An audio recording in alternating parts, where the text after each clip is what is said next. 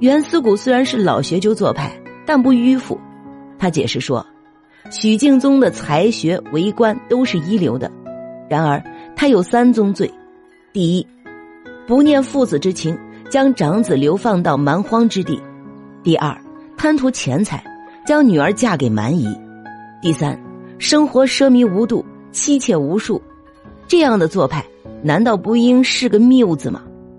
双方僵持不下，最后啊，另一位太常博士王福仇也支持袁思古的说法，户部尚书戴志德也表示力挺。戴志德说：“西晋时期，何曾担任司空多年？论忠孝，何曾都是翘楚。然而他生活奢靡，最终谥号谬字。许敬宗的忠孝程度和何曾没法比。”但奢靡啊，却比何曾有过之而无不及。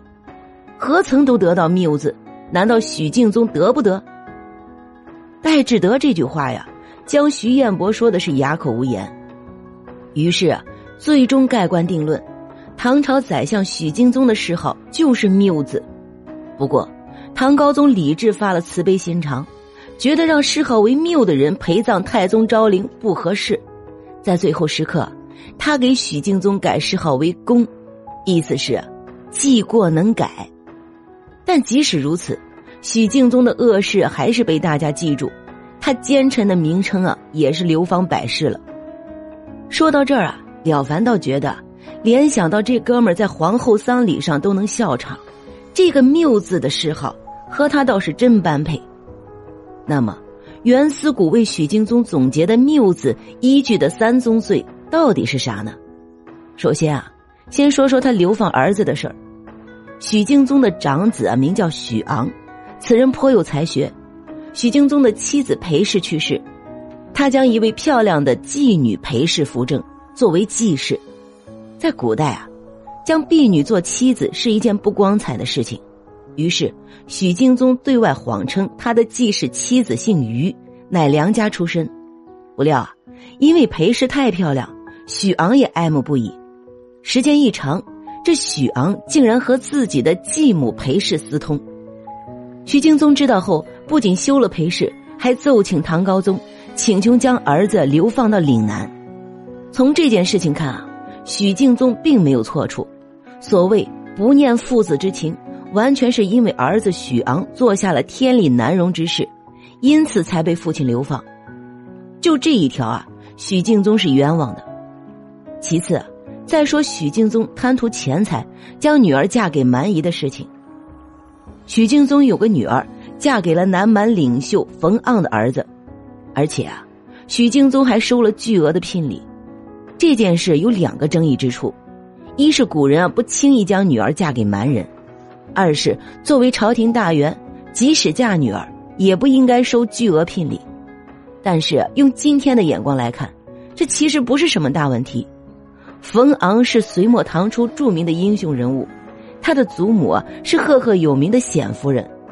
冯昂常年帮唐朝治理广州等地，算得上是一方封疆大吏。许敬宗将女儿嫁给冯昂，也算是门当户对啊。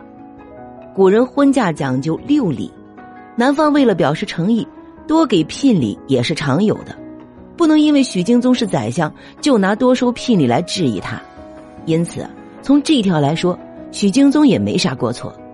最后啊，说一下第三条，就说他生活奢靡。《新唐书》巴拉巴拉举了些例子，古文翻译过来就是：许敬宗盖豪华的楼宇，整日和女子在里面淫乐。这是生活作风问题，但在当时并不违法。历史上有很多名人都有过类似的问题啊，例如萧何、郭子仪等人都是妻妾成群，整日淫乐。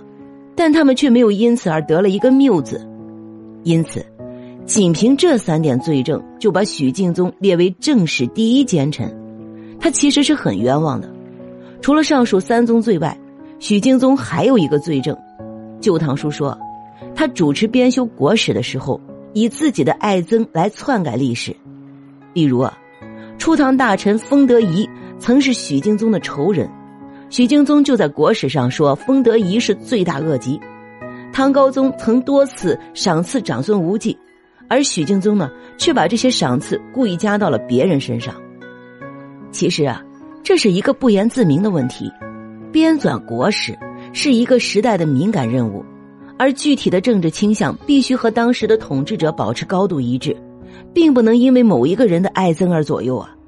许敬宗贬低封德仪，那是因为在玄武门之变前，李渊曾想封李世民为太子，被封德仪给劝阻了。因此，李世民登基后，封德仪必是没有好果子吃。而许敬宗贬低封德仪是有上层意思的。咱再说说长孙无忌啊，他本是太宗、高宗两朝的忠臣，但在废王立武事件之后，长孙无忌失宠。许敬宗将长孙无忌所获的诸多赏赐写到别人身上，那也是有上层受益的。要知道，国史的编纂者众多，要经过层层审核，岂能由一个人随便写啊？其实，许敬宗之所以被写入《宁臣传》，并不是因为他的三宗罪，也不是因为他篡改国史，而是因为他支持武则天。欧阳修、宋祁等宋朝文人编纂《新唐书》的时候啊，以唐朝为正统，而武则天所建立的武周是不合法的。而许敬宗在废王立武事件中起了关键作用，帮武则天坐上了皇后宝座。此后，许敬宗成为武党一员，帮武则天谋划了许多大事。既然武则天是篡逆，那许敬宗则是最大的帮凶。这才是许敬宗被列为奸臣的真正原因啊！但是许敬宗当初支持武则天当皇后，其实只是一种政治投机行为，他借机讨好唐高宗，从而官运亨通。至于武则天称帝，那是许敬宗去世多年后的事情了。也就是说，许敬宗是支持武则天当皇后，但他并不知道多年后武则天会窃取唐朝啊，因此。说许敬宗支持武则天篡位太过牵强。再说了，李唐王朝也是从隋朝那儿抢过来的呀，女人怎么就不能做皇帝了？武则天是狠辣，但那是对情敌和政敌，人家对老百姓啊可好着呢。于是啊，许敬宗，唐朝一代宰相，因为支持武则天的一句话，当了几百年的奸臣。但按我们现代人的眼光。他其实啊还挺冤的。本集播讲完毕，关注主播了凡先生，听书不迷路。